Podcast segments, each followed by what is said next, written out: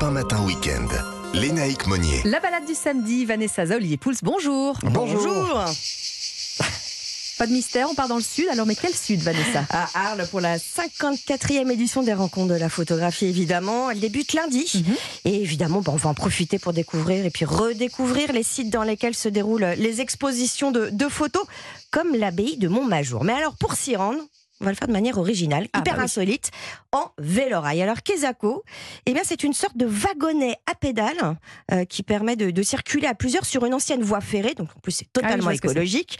Alors, il existait déjà un tronçon euh, du côté euh, des Alpilles, hein, 4 km entre Fontvieille et Montmajour. Et là, la semaine prochaine, eh ben, il y a un second tronçon qui voit le jour et il va relier Arles à l'abbaye. Le départ se fera de shopping promenade et euh, c'est on peut le dire, un voyage euh, historique. Une voie ferrée historique qui a eu plusieurs vies que nous raconte Abel Fiacre, qui est le gérant du Vélorail. Elle a été inaugurée il y a très longtemps, en 1875. Euh, Elle était utilisée pour le transport notamment de marchandises. Euh, cette voie, elle partait de Arles jusqu'à notamment Salon de Provence. Il y avait des transports de pierres, de bauxite, d'huile d'olive. Donc c'était vraiment des, trains de marchandises qui circulaient. Ensuite, il y a eu beaucoup de trains à vapeur de voyageurs, hein, de façon plus classique, hein, pour relier les, villages entre eux, les villes entre elles. Et euh, certains voyageurs assez connus, hein, Frédéric Mistral, Jeanne Calment et même Vincent Van Gogh ont pris assez souvent cette voie ferrée. Alors, Jeanne Calment, elle a mouliné comme elle ça a dans mouliné. Bon, ok. Ça conserve. Ça veut hein. dire qu'on peut le faire avec Olivier. Évidemment, c'était dans le petit train touristique des Alpilles. Euh, C'est ce qu'il était, euh, c'est ce qu'il était avant, avant d'être un vélorail. Euh, ce qui est top, c'est que l'aventure elle est encadrée, donc vous apprenez en même temps beaucoup de choses sur le patrimoine de, de la région. Et ça permet de se rendre à l'abbaye de Montmajour pour les rencontres d'Arles. Et c'est, c'est quoi son histoire à cette abbaye? Alors c'est une abbaye séculaire, évidemment vous en doutez, elle était construite par des moines bénédictins en 938. Euh, la visite, on la poursuit avec notre guide du jour, hein, Abel. Souvent, on en parle ben, via Vincent Van Gogh. hein, on parle des ruines de Montmajour. Alors, c'est plus vraiment les ruines hein, aujourd'hui. C'est-à-dire que c'est vraiment un, véritable lieu de vie euh, au-delà du, côté touristique de la chose, parce qu'on peut visiter cette abbaye qui est euh, très très grande, qui est, assez impressionnante. On la voit de très très loin. On la voit notamment très bien depuis la voie de chemin de fer. Mais il y a toujours quelque chose qui s'y passe à l'intérieur. Il y a beaucoup d'événementiels. Il y a des des vernissages, des expos photos, des concerts de musique, des spectacles de danse, des privatisations. euh.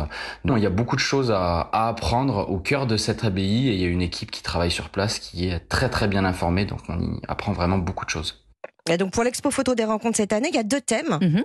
Un hommage à nos confrères du journal Libération, puisqu'il y a une rétrospective, euh, les 50 ans dans l'œil de Libé, ça c'est Ouais. dans la salle du réfectoire. Et puis dans la salle capitulaire, eh ben, il y a le travail d'une photographe malaisienne d'origine chinoise qui s'appelle Tan Shui Mui et qui monte, qui monte les amis. Comme euh, pour monter voir, euh, Voilà. voir l'abbaye. Où est-ce qu'on se loge, Vanessa? À l'hôtel présent à Arles, flambant neuf sur la place Voltaire, 81 euros en ligne, D'accord, en résa. ça hein. reste raisonnable Cet été, pour la ça saison. reste raisonnable pour la saison. Et pour info, les expos photos se déroulent jusqu'au 24 septembre. Et on est dans une région où la gastronomie, évidemment, est très Mmh. importante. Alors, Olivier Pouls, on va pas faire de, de riz de Camargue hein, ce matin Non. avec vous. Mais alors, pour le coup, alors là, euh, moi, je n'en ai jamais mangé. Jamais. Il va falloir non, y on remédier. taureau. Ouais. Ouais, le fameux Jamais. taureau de Camargue. Vous savez que c'est la première appellation d'origine protégée pour une viande bovine en France.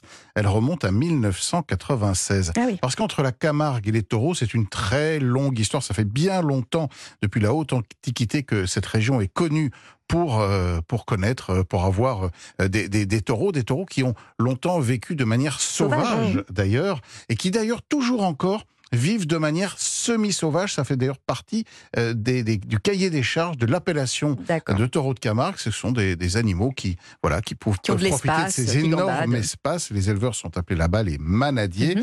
Alors c'est une viande, puisque vous ne l'avez pas goûtée, que Mais je vais non. essayer de vous décrire, et qui, est- qui a beaucoup de goût, Ouais. mais qui est très peu grasse, parce que comme les animaux, bah, ils bougent beaucoup, et ils consomment de l'énergie, et ils s'engraissent pas. Donc c'est du goût, Un peu comme la viande de cheval, mais en moins Un fort. petit peu, euh, un petit Ouais. peu moins Mm, fort. mm. Et puis, ce sont pas des gros morceaux parce que ce sont des, des petits animaux. Alors, on trouve deux races euh, qui permettent de faire ce fameux taureau, taureau de Camargue. C'est la, la Rasso di Biou.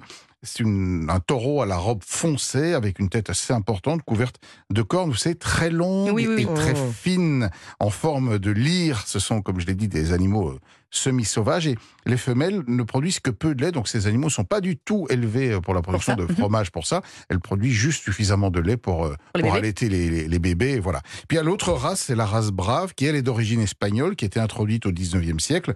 Et là, ce sont aussi des taureaux qui sont élevés pour les fameuses courses camarguaises. Ah oui. Mmh. C'est là, on les repère oui. Et on les repère. Et les animaux qui ne sont pas retenus pour euh, les courses, On les en mange. général, euh, on les Ils- Ils mange. finissent dans notre casserole. Alors Bah oui. justement, qu'est-ce qu'on va, co- comment on le cuisine? Parce que c'est quoi? C'est tendre comme viande ou- relativement tendre. Euh, alors c'est la viande donc il- ça, ça, ça se mâche quand même un peu. Et puis on a Oui, des dents. bah oui, on le aime ça pour ça. temps.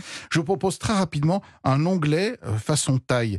Ah. vous savez l'onglet, euh, a- a- c'est une, une viande euh, voilà que vous allez trancher dans le sens de la fibre. Oui.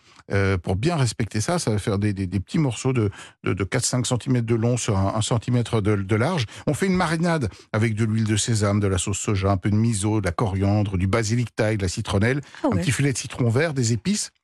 On laisse mariner euh, une demi-heure, trois quarts d'heure, et puis on saute ça très vivement, soit dans une poêle très chaude, soit dans un wok, Ah ouais. et on, se fait une petite poêlée de légumes Mmh. ou du riz de Camargue, tiens, à- à- Évidemment. avec ça pour l'accompagner, c'est délicieux, c'est très simple. Si Cette saison, pas- en plus. En plus, cette saison. Hein Premier si- week-end de juillet. Et si vous n'avez pas de taureau de Camargue, vous prenez un onglet d'un autre animal, ça ira très bien également. Oui, parce qu'il faut encore en- pouvoir en trouver hein, du, taureau de Camargue Oui. en dehors de la Camargue, Euh, sur Internet, ça se trouve. Sur Internet, ça se trouve. Bah, merci beaucoup, euh, Olivier. On vous retrouve euh, à tout à l'heure, tout à l'heure chez, chez Laurent. Mariotte à 11h, Vanessa à demain.